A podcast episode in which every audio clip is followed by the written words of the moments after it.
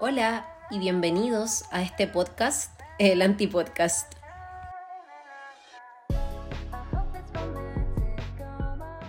Hola a todos y bienvenidos a este nuevo episodio de El Antipodcast. Mi nombre es Katherine y seré tu host a lo largo de este recorrido, este nuevo proyecto que estoy emprendiendo.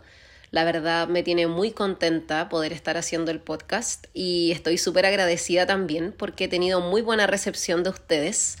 Hoy grabo mi episodio número 5 y junto con esto quería contarles que estoy muy contenta porque como les mencioné, em, la data, la data de este podcast está muy buena, las analíticas van full hacia arriba y, y, estoy muy agradecida por ello. También porque hoy en día, a pesar de que este es mi quinto episodio, ya cuento con presencia en ocho países y eso me tiene muy emocionada. Así que en verdad muchas gracias por eso. Y también eh, no sé si se dieron cuenta, pero eh, cambié el arte, cambié el diseño gráfico, cambié la imagen del podcast, tanto en Apple Podcast como en Spotify. Ahora tengo una foto mía, porque no tenía fotos, de hecho tenía una piña bien feita y, y, bueno, sentía que me representaba en ese momento en los cuatro episodios anteriores. Así que eso, eh, quería hablar el día de hoy acerca de las cosas que queremos conseguir. Y cuando digo las cosas que queremos conseguir, no me refiero solamente a las cosas materiales, sino que las cosas que queremos ser en la vida, ser en vez de hacer. Y, y qué tiene que ver esto tal vez con con cosas que estén pasando y es que siento que en este momento de mi vida estoy como medio buscando un propósito, por así decirlo, y, y, obviamente quería que me acompañaran en este camino de reflexión el día de hoy, porque como les dije, el buscar qué quieres ser en tu vida, eh, siento que igual puede tomar tiempo, independiente de las cosas, los gustos y las habilidades que nosotros tengamos como personas. Eh, las cosas del ser son aquello que te hace feliz y siento que hay muchas cosas que me gustan y me cuesta enfocarme solo en una porque siento que si me enfoco solamente en una cosa se limita mi creatividad y no me gusta, no me gusta encasillarme solo bajo una etiqueta, como antes, por ejemplo, eh, no sé, esta etiqueta de ser ingeniera, esta etiqueta de ser cocinera, esta etiqueta de ser blogger y, este tipo de cosas, siento que no van como con la personalidad que tengo hoy en día, con la manera en la que me he desarrollado eh, en este camino de crecimiento personal. Y eso, así que el día de hoy quería que me acompañaran por un camino de multipasiones a lo largo de mi vida y el multitasking y todas esas cosas que, que me gustan hacer, las cosas que he hecho desde chica. Y, y contarles también que estoy en una reflexión, como les dije, con respecto a esto, porque hoy en día existen nuevas ideas en mi mente, existen cosas distintas a las que suelo hacer o a las que hacía que me están llamando la atención. Y me imagino que si esas ideas llegan eh, como a mi mente en algún momento dado es porque están ahí por algo, ya así como las situaciones que ocurren en nuestras vidas están ahí por algo, a pesar de que a veces uno no lo entienda, si está ahí es por algo y soy yo quien decide si, si ejecutarlas o no. Así que comencemos con este breve recorrido por mi, mis multipasiones a lo largo de la vida. Y comienzo con cosas de cuando era pequeña quizás, cuando era chica, me acuerdo que mi mamá hacía cosas como, como de costura, siempre le ha gustado mucho eso, de las máquinas de coser, tener como estos artilugios para armar collares y ese tipo de cosas como pasamanería y todo eso. Y, y era súper divertido porque me acuerdo que tenía una especie de gradilla. Las gradillas, para las personas que no lo sepan, en laboratorio químico se le llama gradilla a estas a estos como atriles para tubos de ensayo, en donde obviamente caben, no sé, 15 a 20 tubos de ensayo, dependiendo del tamaño de la, de la gradilla. Y, y mi mamá, no sé por qué razón de la vida, tenía una gradilla de madera Me acuerdo que cabían como 20 tubos de ensayo, si no me equivoco, y por una extraña razón también tenía tubos de ensayo, pero eran tubos de ensayo con tapita. Y a mí me gustaban un montón porque eran de vidrio, porque yo los hacía sonar unos con otros y tenían como, ustedes me entienden, como ese sonidito de que me daba tanto placer cuando era chica y solía meter perlas adentro. Yo le decía a mi mamá que, que yo era bruja porque mezclaba las cosas en una olla que me acuerdo que me regaló mi hermana mayor. Eh, mi hermana mayor, eh, con ella nos llevamos por 13 años.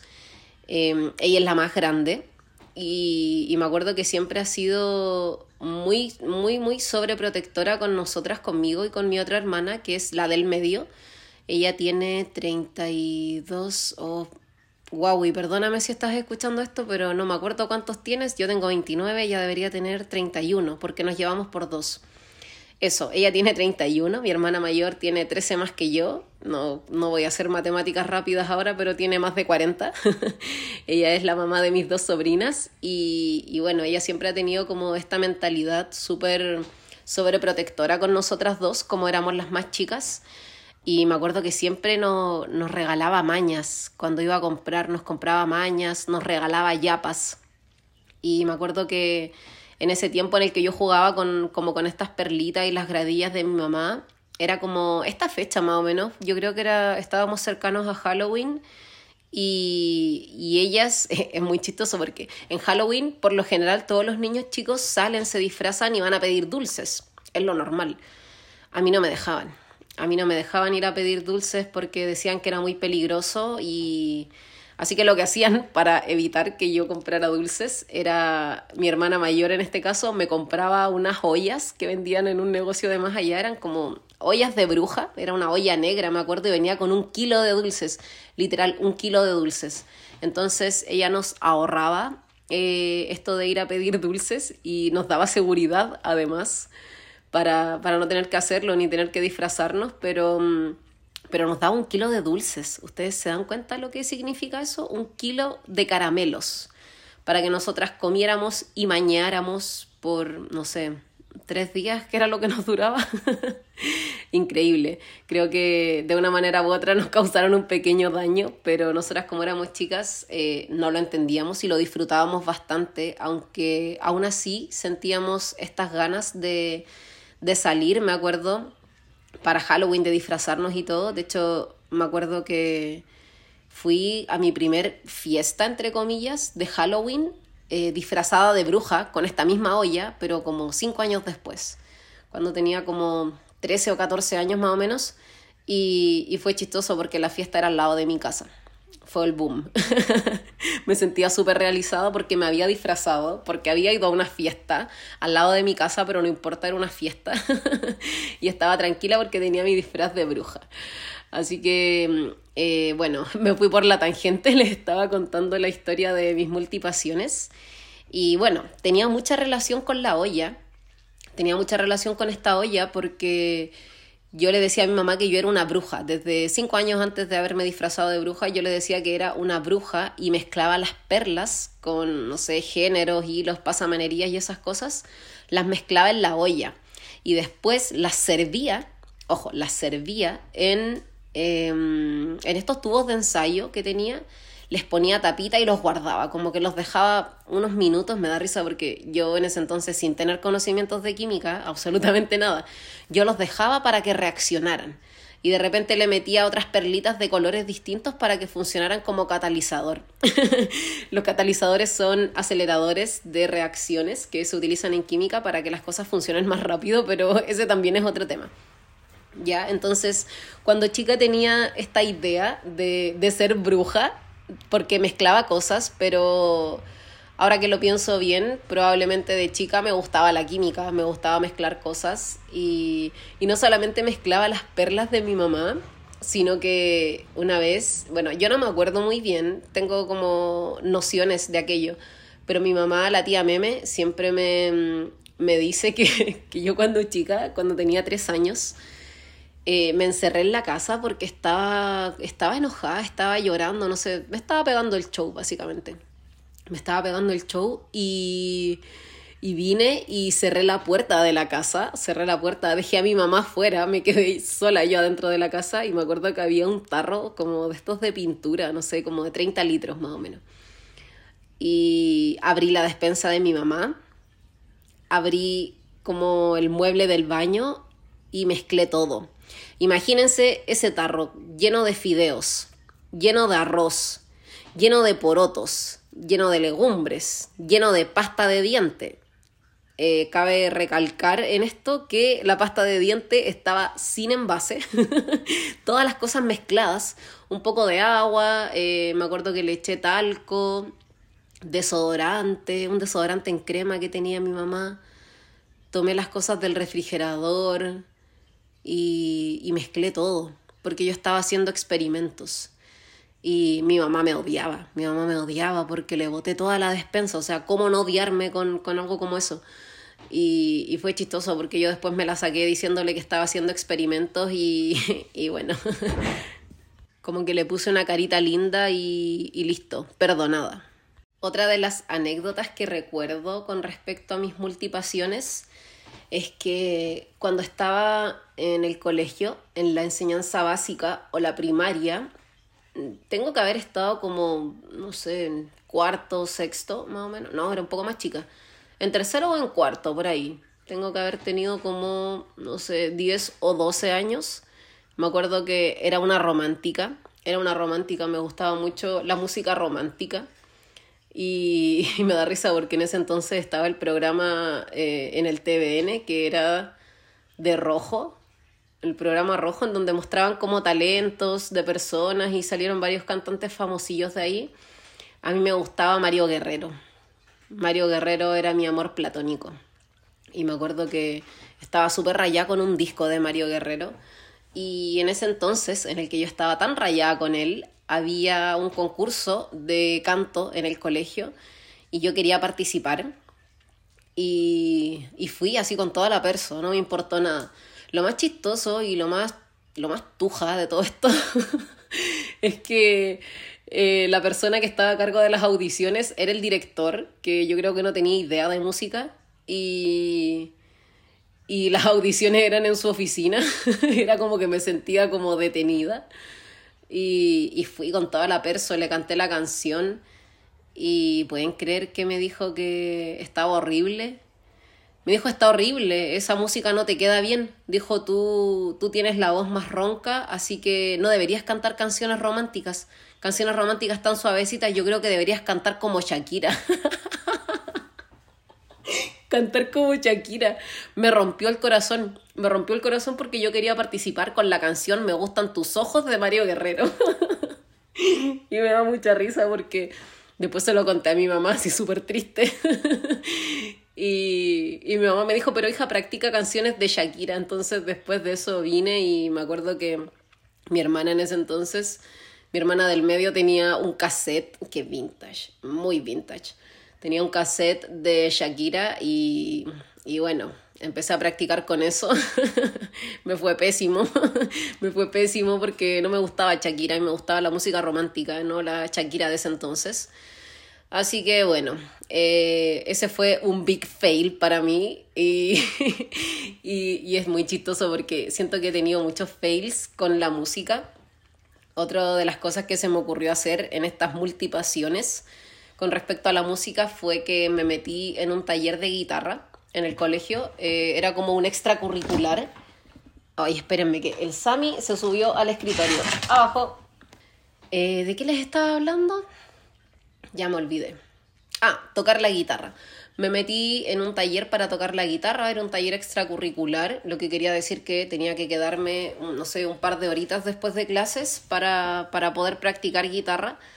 Y, y me acuerdo que la canción que quería aprenderme era El gorro de lana. Quería aprenderme la canción del gorro de lana, típico folclórico de acá de Chile, porque a mi papá le gustaba mucho eh, el gorro de lana y, me aprendí la canción con los acordes ahí medio a medias, por así decirlo, y, y me la aprendí.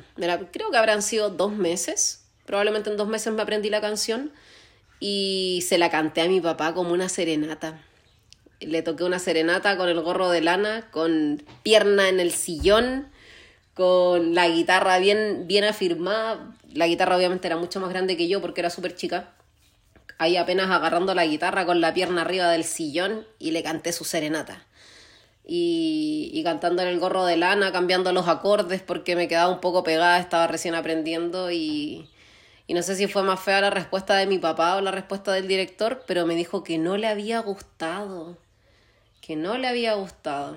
Así que bueno, tuve otro big fail. Canté una serenata de canción folclórica chilena y mi papá me pegó la patada en el poto. Así que después de eso, como que mis multipasiones ya se cambiaron de lugar eh, cuando me vine a vivir acá al norte, como que siento que después de esos dos big fails que tuve en el colegio cuando era pequeña, no quise literalmente emprender en nada más. No, no quise más saber más de la música, dejé la guitarra de lado y, y obviamente eso me generó un trauma, ahora que lo pienso, eso probablemente me generó un trauma, pero ya cuando me vine al norte, Em, intenté meterme en el grupo de cheerleader. Quería ser cheerleader porque las cheerleader eran, estupendas. O sea, lo que se veía en las novelas eh, eran como que las chicas populares estaban en cheerleader y, y era muy cool. Y obviamente yo también quería ser cool. Como con 12 años de edad más o menos. Quería ser súper cool. Y me acuerdo que postulé al grupo de, de cheerleader que había en el colegio en donde yo estaba y también tuve un big fail, un muy big fail. Me dijeron que no. Me dijeron que no porque mi peso no era adecuado para, para esa actividad. Así que obviamente lo dejé de lado y desde ese entonces comencé a odiar a las cheerleaders, a las chicas que sí podían estar porque claramente yo no podía estar. Pero eh, esas son cosas de niña chica. Después lo superé pero como me fue mal en cheerleader, habían otros talleres extracurriculares en el colegio, así que decidí meterme en la banda de guerra. ¡Wow! ¿Quién lo diría? Me metí en la banda de guerra y no sabía tocar ningún instrumento, ninguno. Yo quería ser cajera y, y la verdad es que habían muchos cajeros, así que me dijeron, no, estamos llenos, así como hay demasiadas personas en caja, Ahí ya tenemos bombo, tenemos trompetas y lo que queda disponible son pitos. Necesitamos chicas que sean piteras. Y yo dije, mm, bueno, si me van a enseñar, yo aprendo a tocar el pito. Y, y empecé. Era la más alta, me acuerdo, de las otras niñas que habían. Así que yo queda, nos ordenaban como por tamaño. Entonces, así como la filita del tonto que le llaman acá en Chile y yo era la tonta mayor en este caso porque estaba como de las primeras. Y a mí me gustaba mucho estar en la banda, me gustaba mucho estar en la banda porque había un niño que era el cajero que estaba delante mío que a mí me gustaba. Entonces, como yo era niña y andaba loca, em, me gustaba ir a los, a los ensayos, en este caso, a los entrenos, les iba a decir, iba al entreno de banda. No, iba a los ensayos de banda eh, para mirar al guapito que estaba delante y, y aprendí a tocar el pito muy bien, muy bien, lo hacía excelente. Fuimos a muchas presentaciones con esa banda de guerra y después de eso eh, estuve dos años, si no me equivoco, en la banda de guerra, como mis últimos años de, de la básica. Y después de eso, mi orgullo, mi orgullo es que me ascendieron a pitera mayor. Yo era la que llevaba literalmente la batuta del resto de las piteras y, era genial, fue maravilloso. Fue maravilloso porque yo sentía que había logrado algo y me sentía súper suficiente. Y después de que yo eh, pasé al cargo de Pitera Mayor, me acuerdo que fuimos al Encuentro Nacional de Bandas, que fue en Viña del Mar. Y bueno, viajamos desde acá del norte con todo el grupo de la banda. Y me acuerdo que eran como 50 bandas las que se presentaban y nosotros quedamos en el lugar 16 si bien no ganamos, creo que quedamos muy cerca del top 10 y me sentía súper agradecida por ello. Estuvo muy bacán, lo pasé muy bien. Me gustaba andar con mi uniforme, andar ahí como bien cuadradita con mis cosas y, y eso. Después ya de eso pasé al liceo. Bueno, creo que eso, no recuerdo si eso lo hice en época de liceo, porque cuando me metí al liceo, eh, en la banda del liceo en el que yo estaba se había aliado con la banda que yo tenía antes en el colegio. Entonces estuve tocando igual un tiempo eh, en el liceo y estuve tocando también en la básica. Bueno, eh, by the way, hablando del liceo, estudié en un liceo técnico. ¿Y qué quiere decir esto? Que un liceo técnico eh, tiene primer y segundo año de humanidades, como de materias generales, como, no sé, lenguaje, matemáticas, historia, eh, química, física, biología y esas cosas. Y en el tercer y cuarto año tú eliges una profesión, eh, como para dedicarte a ello. Entonces, en el liceo en el que yo me metí, es el mismo liceo en donde estudiaron todas mis tías, todos mis tíos, porque ya era muy de familia. O sea, mi, mi abueli tenía contactos. Mi abueli tenía contactos, así que ella me metió en ese liceo, eh, que era un muy buen liceo en ese entonces. Y me acuerdo que las especialidades que habían eran como, como yo, imagínense, pues yo bien como sexista, por así decirlo, siendo más chica, yo decía que eran puras especialidades de niños y yo no quería estar en ese liceo porque habían solo especialidades de niños. Estaba estructura metálica, estaba edificación, me acuerdo que había mecánica, eh, mecánica industrial, mecánica automotriz y el único que era como de chicas, entre comillas, era laboratorio químico. Em, a mí no me gustaba, la verdad, la química. Nunca me fue bien, ni siquiera en primer y segundo año, que eran como ramos de humanidades. Me acuerdo que en química me iba pésimo, en biología y en física aplicada, uff, ¿para qué decirlo? Me iba súper mal. Y yo dije ya, como que no estaba muy conforme, llegando a, a, tomar la decisión de ya cuando tuve que pasar a tercer año, tenía que tomar una decisión y yo no quería. Yo no quería por nada del mundo estar ni en edificación, ni en mecánica, ni mucho menos en estructuras metálicas.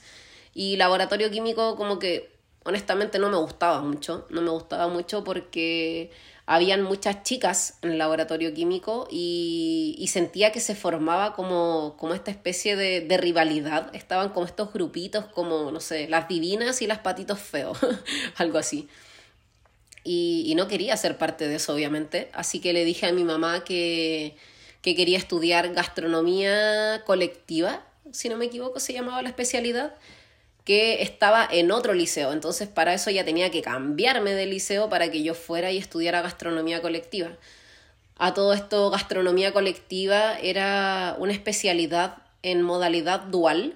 ¿Qué quiere decir esto? Que tú estabas una semana en el liceo aprendiendo cosas como teóricas de la especialidad y la otra semana estabas en práctica. Entonces, al salir de cuarto medio, tú ya no tenías que hacer la práctica aparte, porque la habías hecho mientras estabas estudiando. Entonces a mí me tincaba bastante esto porque me gustaba la cocina, me gustaba cocinar. De hecho ya había empezado ya hace mucho rato a, hacer, no sé, hice tortas, hice queques. Eh, me gustaba mucho la repostería, hasta ahora, de hecho, me gusta mucho la repostería. Pero en ese entonces estaba como en mis inicios. Me acuerdo que siempre que había un tecito o algo en mi familia era como yo pongo el queque, yo pongo, no sé, yo pongo rosca, yo pongo un kuchen, yo pongo ese tipo de cosas como de repostería. Y yo dije, bueno, si me gusta cocinar, creo que sería una buena idea que pasara aprendiendo acerca de, cocina estos dos últimos años de, de, enseñanza media. Y a mi mamá, honestamente, la tía Meme se puso Pepe, se puso Pepe porque no quería que yo estudiara en ese liceo, porque estaba muy lejos de nuestra casa, porque no era un liceo muy bueno como en el que yo estaba. Y, y por lo mismo decidió darme opciones. Ahora, estas opciones no fueron, no fueron de lo más diplomáticas que digamos, porque era, me dijo, ya, yo creo que podrías quedar en laboratorio químico, pero obviamente para poder quedar en una especialidad había que dar una prueba que indicara obviamente que tus conocimientos eran aptos o válidos para poder cursar esta especialidad durante los dos siguientes años. Entonces eh, me dijo, da la prueba para laboratorio químico y si no quedas, yo te voy a poner en el liceo de gastronomía. Y yo dije, bien, excelente, dije, yo esta es mi oportunidad porque me va a ir pésimo, me va a ir pésimo, dije yo, porque me ha ido pésimo todos estos dos años anteriores en química, física y biología, entonces era imposible que yo quedara. Y, y quedé, pues, y quedé, di la prueba, eh, no estudié nada, pero me imagino cómo habrán estado las otras pruebas. Eh, fui como uno de los cuatro o cinco primeros lugares que quedó en laboratorio químico por notas. Tuve notas sobre seis de siete, que era el total. Y, y bueno, nada que hacer, pues. nada que hacer, ya había hecho un trato con mi mamá, así que me tuve que quedar en laboratorio químico y, y estando ya en laboratorio químico le empecé a agarrar el gustito.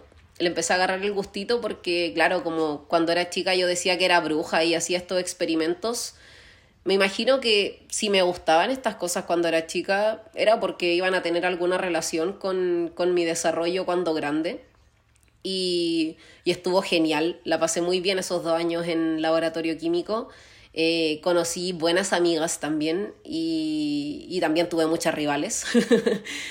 pero, pero dentro de lo que era la especialidad en sí, aprendí muchas cosas, aprendí a hacer reacciones químicas, aprendí nomenclatura y, y un montón de cosas que me quedaron gustando. Pero ya llegando a finales del cuarto año, eh, yo sabía que tenía que hacer la práctica porque si yo hacía la práctica me ganaba el título em, de laboratorista químico, que era como el título técnico del liceo. Entonces yo dije, bueno, honestamente no sé si quiero hacer esto con mi vida, no sé si quiero dedicarme al 100% a la química, así que empecé a investigar otras cosas que me gustaran y, y me llamaba mucho la atención la fotografía, la fotografía y el audiovisual. Yo quería, quería estudiar, estuve averiguando como, no sé, desde mediados de, de año, antes de, de, que terminara cuarto medio y me graduara, estuve averiguando y, no quería dar la PSU porque yo ya había investigado y sabía que, que todas las universidades o los institutos que impartían estas carreras que eran como más eh, artísticas, por así decirlo, como la fotografía y el audiovisual, no te pedían PSU Así que yo dije, filo, ¿para, para qué voy a dar la prueba si, si no es necesario? Y, mm, y, me acuerdo que lo hablé con mis papás y les comenté que, que, tenía la intención de estudiar o fotografía o audiovisual o de lleno gastronomía. Porque como me había quedado como con esa espinita pasada en, en, bueno, en segundo medio cuando tenía que pasar a tercero, porque yo quería gastronomía. Y, y fue otro big fail, otro big fail para mí porque mis papás me dijeron que no, me dieron un no rotundo, me dijeron que ellos no me iban a apoyar, por así decirlo, con, eh, con estas carreras en particular, porque ni fotografía, ni audiovisual, ni gastronomía eh, tenían un campo laboral. Y, y claro, o sea, acá en Chile obviamente como que siento que la educación es muy... tienes que elegir bien qué es lo que vas a hacer, porque a esto te vas a dedicar el resto de tu vida. Y, bueno, con 18 años yo no tenía idea, o sea, me gustaba mucho la fotografía, el audiovisual y la gastronomía. Y, y no sabía cómo, cómo exactamente qué era lo que iba a hacer, si es que, o sea, a qué quería dedicarme en verdad el resto de mi vida. Y, y dije, bueno, si mis papás no me van a apoyar con esto, que es fotografía o audiovisual o gastronomía, eh, preferí darme un año, no un año sabático, sino que me di un año para pensarlo, para pensar bien qué es lo que quería hacer. Y, y lo hice. Eh, en ese año también hice mi práctica profesional para poder sacar este título de laboratorista química y me fui a trabajar a una mina, a una mina de hierro y, hice mi práctica y estuvo bien, eh, saqué mi título y después de eso me contrataron y me quedé trabajando en el laboratorio por un año. Trabajé en ese laboratorio por un año y, y claro, estuvo bien porque siento que le empecé a agarrar el gustito a la plata y, y, obviamente, como les dije recién, es como que, al menos acá en Chile, creo que probablemente en otros países se da lo mismo, eh, que las personas tengan que elegir solo una cosa, tengan que elegir solo una cosa para dedicarse a ella el resto de su vida y como yo ya la había empezado a agarrar el gustito a la plata, eh, decidí estudiar algo relacionado con química porque yo sabía obviamente que me iba a ir bien eh, a nivel económico. Entonces eh, tenía dos opciones, buscarme una universidad privada que impartiera la carrera de química, en este caso podía ser, no sé, un técnico en análisis químico o algo así, porque como me había ido mal en la prueba, en la PSU, porque la di igual, tuve un puntaje ahí medio mediocre, y, tenía dos opciones, quedarme otro año más sin estudiar para poder prepararme para la prueba y entrar a una buena universidad, o buscarme una universidad privada y eh, ponerme a estudiar en esta, en una universidad privada que no me pidiera, em, que no me pidiera eh, la prueba o, o, un puntaje de la prueba para poder optar a una carrera. Así que tomé esta segunda opción para no perder más tiempo. Decidí inscribirme en una universidad privada y estudié técnico en análisis químico. Decidí estudiar química y, y bueno, a todo esto, cuando yo me puse a estudiar química, me fui a vivir desde el norte, de nuevo me fui a vivir a Santiago. Me fui a vivir a Santiago porque acá en el norte, a pesar de que había mucho campo laboral en mina, eran pocas las carreras relacionadas con química. Entonces, ni, no sé, ni en Serena ni en Copiapó, que era como lo más cerca, no habían estas carreras. O sea, en La Serena estaba estaba esta carrera, sí estaba esta carrera, pero en, universidades estatales. Eh, entonces las universidades estatales te piden la PSU rendida y con un buen puntaje, obviamente. Así que mi opción más cercana y por temas de como de logística también era irme a Santiago porque mi papá tenía una casa en Santiago, entonces nos quedábamos en esa casa con mi hermana y no teníamos que pagar arriendo, no teníamos que pagar luz, ni cuentas, ni nada, entonces estaba genial.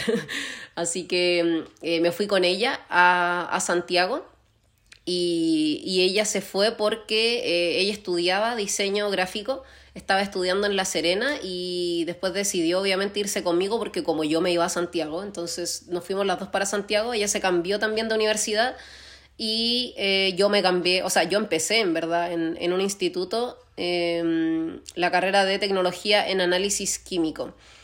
Eh, a mí me gustaba mucho vivir en Santiago, eh, sobre todo vivir con ella, porque ya habíamos vivido un tiempo antes con mi hermana y, y nos llevamos súper bien. Y obviamente siento que nuestra relación se fortaleció más todavía con el hecho de irnos a vivir y a estudiar juntas, porque solo vivíamos las dos en esa casa. Entonces eh, estaba cool. Mi hermana, como les dije, estudió diseño gráfico y, y me encantaba, me encantaba su carrera porque ella siempre siempre me empapaba de sus conocimientos eh, de todo esto y, y, bueno, como yo ya tenía un, par de dudas con respecto al laboratorio químico, o sea, al técnico en este caso en análisis químico, eh, me acuerdo que siempre eh, como que estaba chismeándole las tareas a ella como que siempre pendiente, así como, mm, ¿qué es lo que tienes que hacer hoy? Ah, ya sí, ok. y, y, me empecé a descargar los programas de, Adobe, la suite de Adobe, porque ella trabajaba con estos programas y, y, yo empecé a preguntarle cosas, a preguntarle cosas y ella me enseñó básicamente todo lo que yo sé hasta el día de hoy en Adobe Illustrator, en Photoshop, en Lightroom y, y todas esas cosas yo las aprendí gracias a ella y, y como les dije, me empapé de estos conocimientos de diseño gráfico y me gustaba demasiado porque yo decía, wow, qué increíble poder utilizar tu creatividad para crear cosas bellas, porque mi hermana tiene mucho talento y, hace cosas muy bellas. Yo decía que genial poder empaparse de, de todo esto, onda, literal, transmitir tu creatividad en algo bonito en vez de transmitir tu creatividad en una fórmula matemática o en una nomenclatura para nombrar, no sé, un un ácido, un benceno y esas cosas de, química. Eh, mi carrera de técnico en análisis químico duraba dos años y medio y ya llegando al último tiempo yo quería abortar misión.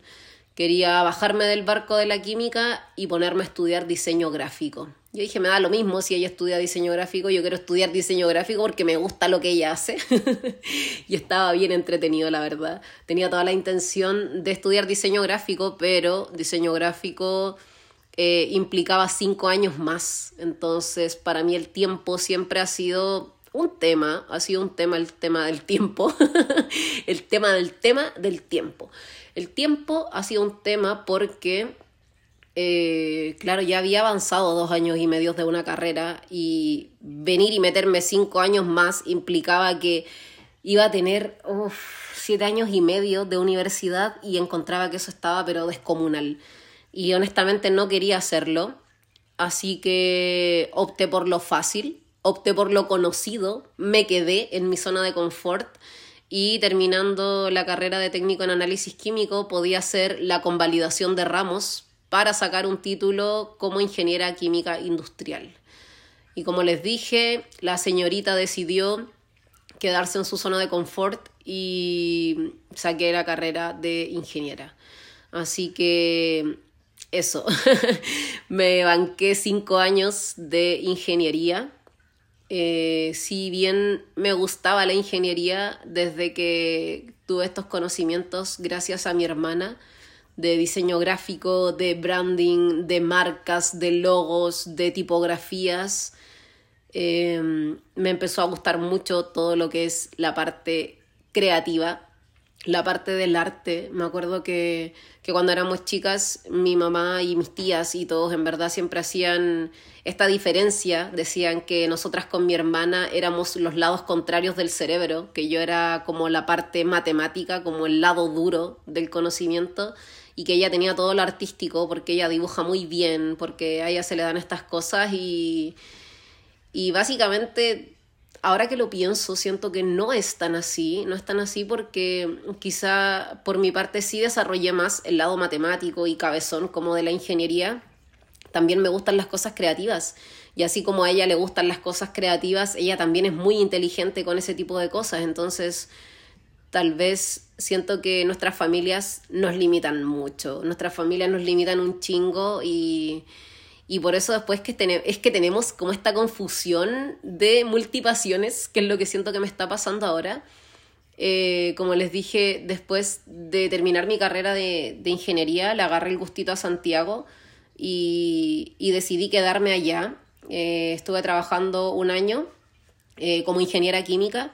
Me fue bastante bien, viví literalmente la vida de ricos y, y como tenía mucho tiempo, vine y en estos tiempos libres que tenía, eh, comencé a hacer las cosas que me gustaban, empecé a, a estudiar y a aplicar eh, cosas y conceptos de fotografía, de audiovisual y de gastronomía también y comencé a crear recetas en internet. comencé a crear recetas en internet y, y eso duró un par de años y estuvo nice. Me fue bien, estoy agradecida por eso, aprendí muchas cosas y conocí a mucha gente también. Y, y bacán, bacán, pero siento que ahora como que la cocina, o sea, me sigue gustando la cocina, a mí me encanta cocinar, me encanta hacer cosas de repostería, pero siento que lo mío ya no va por el compartir recetas. Em, cuando llegué acá al norte, obviamente dejé de compartir recetas porque ya no estaba dentro de mis posibilidades hacerlo y, empecé a estudiar y averiguar y a tomar cursos y a certificarme como social media. Hoy en día que es lo que estoy haciendo. Soy social media manager. Eh, tengo una agencia, una agencia de marketing digital, en donde estoy encargada de esta área. Eh, yo veo todo lo que son estrategias digitales, eh, yo planifico, yo hago calendarios de contenido, yo creo contenido también, yo posteo, yo creo comunidades y, hago todo eso. Y, y me gusta, me gusta mucho. Me gusta mucho hacerlo, pero también siento que quiero algo que sea más yo, porque he estado compartiendo eh, los últimos días en mis redes sociales mucho contenido de social media para poder crecer una comunidad en torno a esto que es eh, mi trabajo y mi emprendimiento también. Me gusta mucho eh, todo el tema de las redes sociales. Como les dije, como que desde chica siempre, siempre estuve ahí pepeando con la fotografía y el audiovisual y, claro, fotografía audiovisual más gastronomía, ya lo logré y, y ahora quisiera enfocarme más en otro tipo de cosas. Así que he estado viendo por ahí eh, cosas de creadores UGC que me llama mucho la atención. El UGC es contenido generado por usuarios, que es súper orgánico, eh, es súper tranqui, como que no te exige nada, porque siento que esto de estar en las redes sociales, de una manera u otra, te, te da una cierta eh, responsabilidad, puede ser. Porque la, bueno, la gente pone una responsabilidad en ti. Em, a mí me estuvieron pepeando Pepeando es como, como hinchar, como no, no hinchar las pelotas porque no tengo, pero es como, como catetear. siento que respondo a un sinónimo con otro chilenismo. Lo siento, es como estar ahí como, ahí como molestándote, básicamente molestándote eh, con, cosas y, me ha pasado en este último tiempo que hay mucha gente que ya pues sacate una receta de tal cosa, así como ya pues cuando vaya a cocinar tal cosa, así como y ya pues cocina y como que básicamente exigiéndome que haga cosas y, siento que eso no está bien, no está bien, eh, pero tampoco lo respondo. Honestamente no, no invierto mi energía en eso, pero eh, siento que se volvió un poco tóxico y por lo mismo me alejé del mundo de la cocina, de la gastronomía, la fotografía y el audiovisual, porque ya no me estaba sintiendo cómoda con eso. Ahora sí me siento más cómoda eh, trabajando y haciendo cosas de social media porque me gusta mucho, me gusta mucho en verdad, como les dije.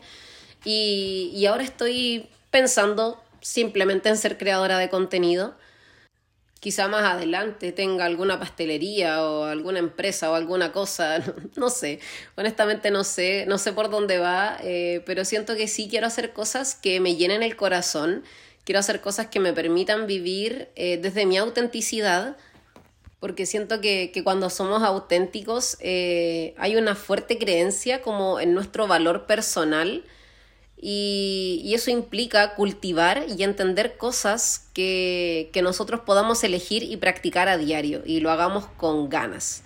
Esto es eh, también la principal preocupación de muchas personas, yo creo, que, viven de todo corazón, por así decirlo, y, es vivir una vida definida, que, que, esté definida por la valentía, por el compromiso y también por el sentido claro de tener un propósito, básicamente tener un propósito. Eh, estuve investigando un poco acerca de la teoría de vivir de todo corazón y, y hay cosas que me llevan un poco a los primeros episodios en donde hablaba acerca del amor y la pertenencia, porque dice que una de las teorías para que las personas podamos vivir de todo corazón es el amor y la pertenencia, porque dice que el amor y la pertenencia son necesidades eh, son necesidades que todas las personas tienen. ¿Por qué? Porque todas las personas estamos hechas para conectar con otros, estamos hechos para la conexión y el hecho de que nosotros podamos conectar con otras personas es lo que nos da propósito y le da, obviamente el hecho de tener un propósito le da significado a tu vida, ya porque la ausencia del amor y la pertenencia y, y la ausencia de la conexión también como que siempre lleva al sufrimiento. Entonces, si queremos llevar una vida muy tranquila y, guiada por las cosas que nos gustan, o sea, poder hacer algo que ames sin tener que encasillarte, como les dije en un comienzo, bajo estas etiquetas, como no sé, Katie la ingeniera, Katie la cocinera. Entonces, como que no, ya no quiero más de eso, no quiero más de eso. Quiero poder hacer cosas que, que me nazcan, que, que yo me sienta creativa y que yo me sienta bien haciéndolas y, bueno, por lo mismo decido como cerrar estas puertas de mi pasado para poder abrir camino a cosas nuevas. Y con esto de abrir camino a cosas nuevas, les quiero compartir 10 indicadores por si ustedes están pasando por lo mismo de estar buscando un propósito con su vida. Yo sé que tal vez algunos digan, ¡ay, qué vieja! O sea, qué vieja tú, amiga, que quieres empezar a tener un propósito a los 29 perdóname, pero discúlpame, pero aquí todas las personas creo que pueden comenzar con su camino cuando se les dé la gana y, está bien porque es parte del crecimiento, o sea, dejar cosas atrás, literal, dejar caer tus hojas para poder florecer. Así que bueno, con eso les quiero compartir estos 10 indicadores para vivir de todo corazón. Eh, el primero, ya se los he comentado en redes, es cultivar la autenticidad ¿Y qué quiere decir esto? Es poder soltar lo que las personas piensen de ti. Y, bueno, lo digo por lo que les acabo de comentar, que, que no sé, como dejar de pensar en estas etiquetas que te pueda poner la gente, como Katie la ingeniera o Katie la cocinera. Eh, chao, chao, porque no sé, voy a hacer lo que esté en línea con mis valores y con mi propósito, así que creo que me va a dar lo mismo lo que piense la gente y para que te dé lo mismo lo que piense la gente, tengo un pequeño ejercicio dentro de este primer punto. Y ese primer ejercicio es, perdón, el ejercicio del primer punto consiste en que cortes un cuadrito de un papel o un post-it y lo cortes de 2,5 por 2,5 centímetros. Un papel así muy pequeño, un cuadrito muy mínimo. Y en este cuadrito escribas los nombres de las personas que realmente te importan. Por ejemplo, mi mamá, mi papá, mi hermana, mis hermanas, whatever. pueden ser las personas que tú consideres. Ahora, si este cuadro se te hace pequeño, te recomiendo que lo edites, porque las personas, o sea, las personas pequeñas, las personas que realmente te importan y que realmente valoras su opinión, van a caber en este cuadrito. Entonces, si tú quieres hacer algo que está fuera tal vez de las cosas que solías hacer, de tal vez de tu carrera, de, de lo que te dedicaste, o si quieres emprender en algo nuevo, que no te importe lo que diga la gente, sino que preocúpate qué es lo que va a decir las personas de este cuadrito, que son las personas que a ti te importan. Número dos, cultivar la compasión por uno mismo.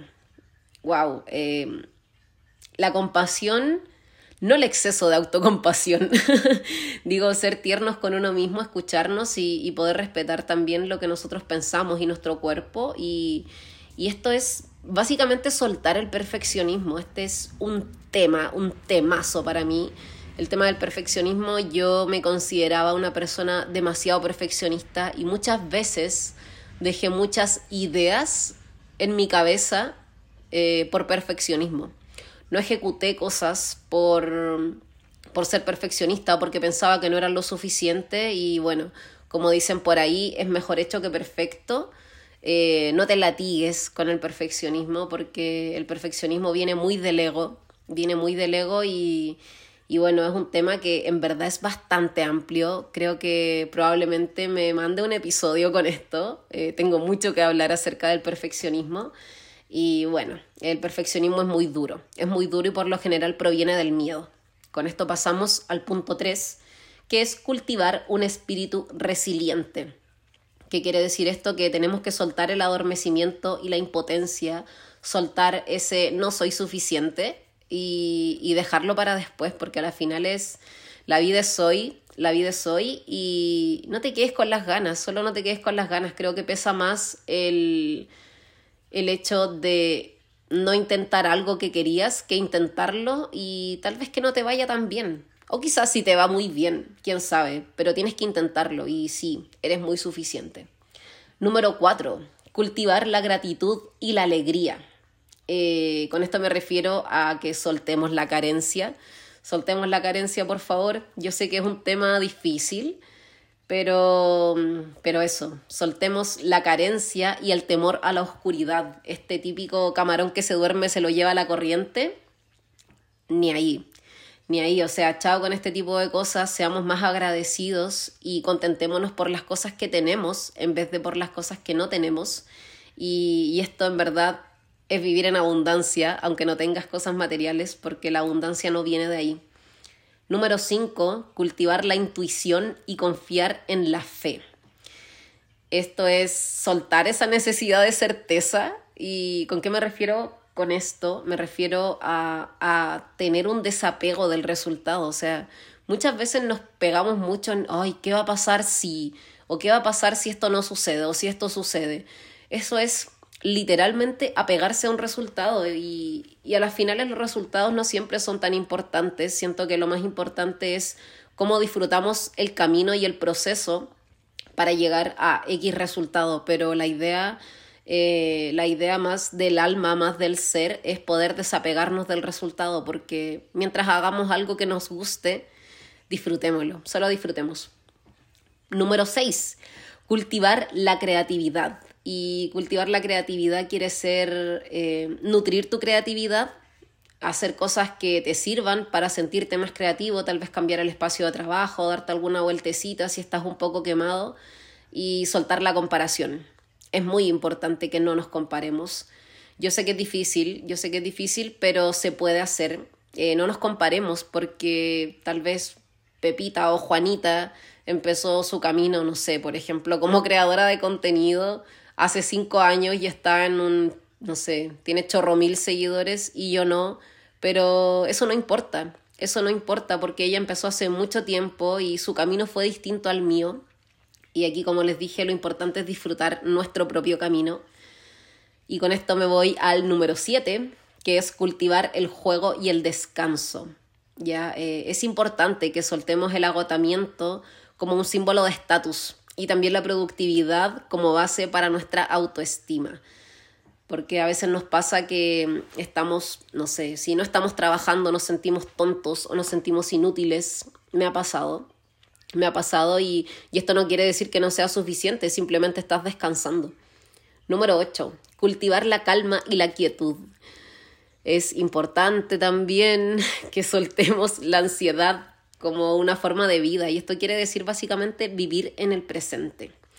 Número 9. Cultivar el trabajo significativo y, soltar esta duda sobre uno mismo y el se supone que yo, como les comenté en el episodio anterior, es mejor ver las cosas y plantearlas desde una perspectiva de intención versus de expectativa, porque las expectativas solamente nos ponen una barrera y nos ponen un límite. Y ese límite muchas veces eh, nos traba por miedo y por miedo no hacemos las cosas. Así que número 10, número 10, cultivar la risa, cantar y bailar. ¿Qué quiere decir esto? Que mm, seamos nosotros mismos, seamos auténticos, soltemos eh, esa personita genial que vive dentro tuyo y, y tranquilo, si no siempre puedes tener todo bajo control, es muy normal porque somos personas y somos personas y somos cíclicas, entonces van a haber momentos buenos, van a haber momentos malos, pero es muy importante que nos atrevamos simplemente a sentir a reír, a llorar, a gritar, a cantar, lo que sea. Pero, pero eso, em, me gusta mucho poder reflexionar acerca de estas cosas y me gusta mucho que ustedes me acompañen también en este proceso. Como les dije, nuevamente les agradezco por estar aquí cada jueves. Eh, la próxima semana ya cumplimos un mes del antipodcast y estoy muy contenta y muy agradecida por eso. Así que, sin más que decir, creo que voy a dejar el episodio de hoy hasta aquí.